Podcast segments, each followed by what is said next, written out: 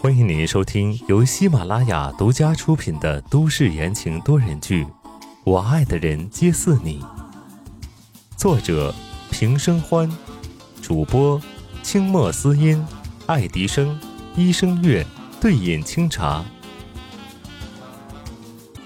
第十八章，故人相见。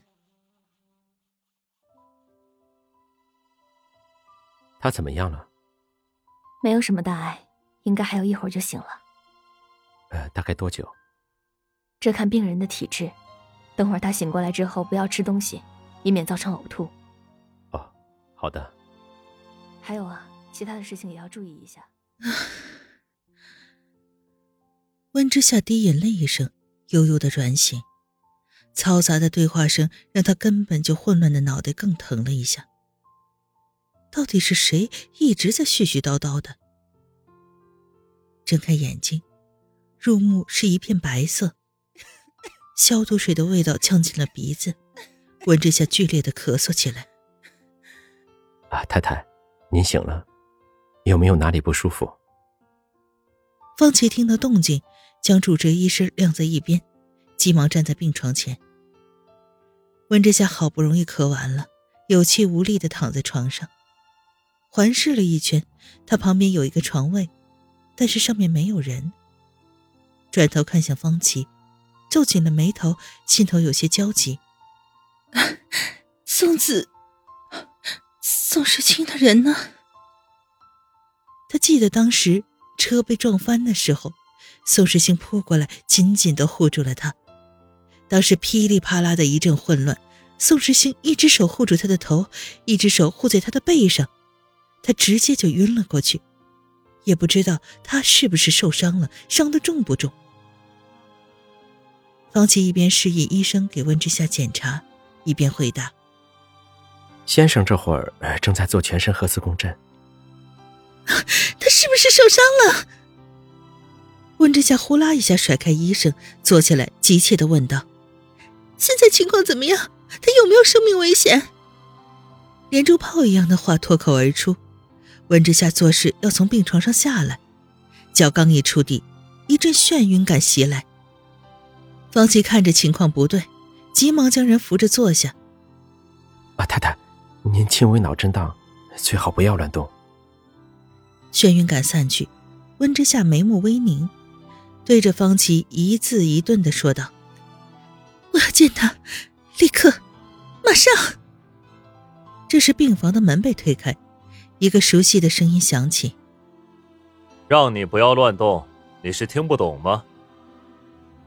宋时清刚刚在外面都听到了，温之夏在里面一惊一乍的想要见他，语气里的焦灼和担忧，他感受得到，心里被股异样的情绪充斥着，非常不习惯。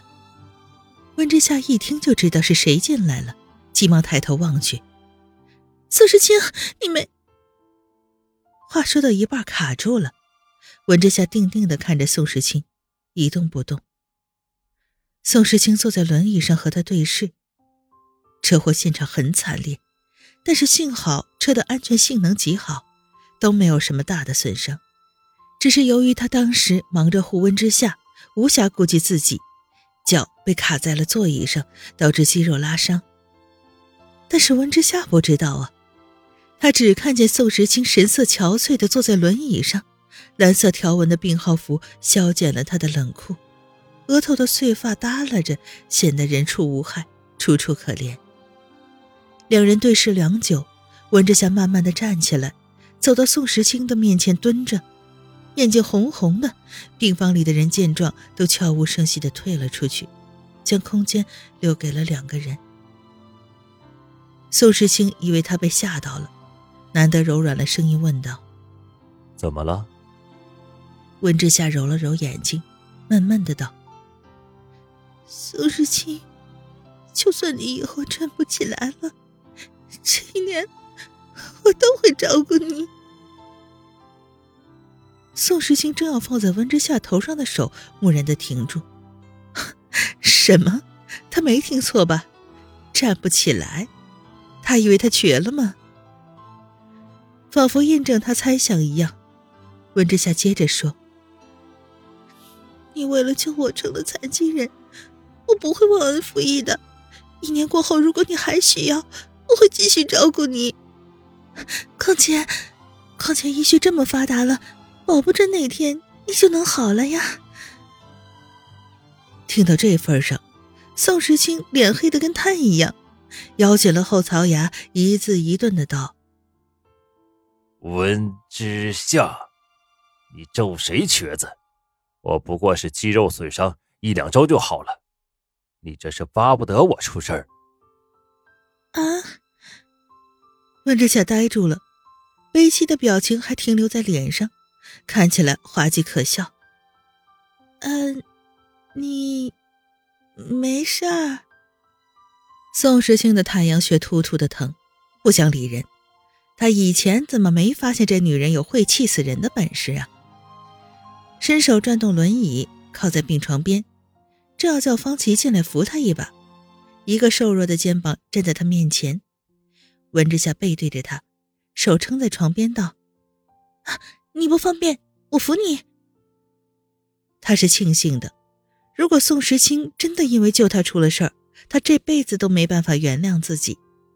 不管他和他是不是契约关系，还是他三番五次的帮他出头，他和他这一年都没法算清楚。当初只是个圈套又如何？既然人已经入局，那就要好好的玩。想到这儿，温之夏突然转身，定定的看着宋时清，展颜一笑，真心实意的道。宋时清，还好你没事。这句话声音不大，但却吱溜一下子钻进了宋时清的心里。宋时清愣愣的看着眼前这个女人，心跳莫名的快了一拍。猛然转过头，宋时清顺势把人按倒在病床上。行了，你那小身板还不够我折腾，去躺着去。温之夏听着。若有所指的话，没控制住他的脸红。宋时清没看到似的，高盛对外面吩咐道：“方琦，进来。”病房门打开，方琦走进来，站在门口。先生，肇事车主来了。说完，方琦退到一边，他身后的人往前走了一步，身材挺拔而笔直，穿着简单的 T 恤，也能看到衣服下完美的肌肉线条。周身散发着一股刚正之气。林墨哥哥，温之夏觉得来人有些眼熟，试探性的叫了一声。林墨一愣，看向躺在病床上的人，然后惊讶的露出笑容道：“呃，你你是哪位？”“ 真是你啊！”温之夏噌的一下从床上坐起来，掀开被子，两三下蹦到了林墨面前。两只眼睛放光，眸子里满是惊喜和愉悦。是我呀，温之夏。林墨神思一晃，顿时想起来，随即眉眼弯弯，像小时候那样伸手摸了摸之夏的头顶。哈哈，二十年不见，已经是大姑娘了。在温之夏小的时候，每年夏天都会跟着妈妈夏兰。回到了夏家住上一个月，林墨比他大五岁，住在隔壁。当时他最喜欢跟在林墨身后玩，干净明媚的少年是那时最美好的期盼。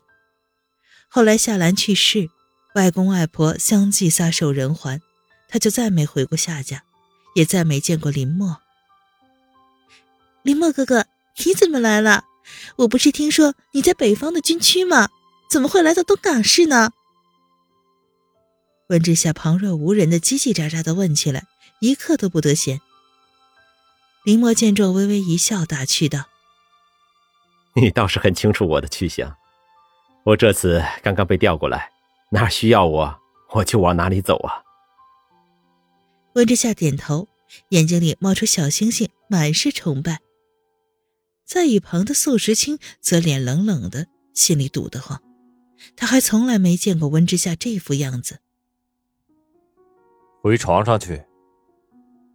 宋时清沉着脸打断温之夏的叙旧。地板太凉。温之夏一听，低头看去，自己是太激动了，连鞋都没穿，急忙跑回床边穿好鞋，正要走到林墨那边去，宋时清冷然叫道：“过来！”脚步一顿，温之夏看向宋时清，他的眼里满是不赞同和不满，这才恍然大悟，低头苦笑一声：“她已经不是当初的小姑娘了，她是现在的宋太太。”少年时追逐的东西很多，已经都回不去了。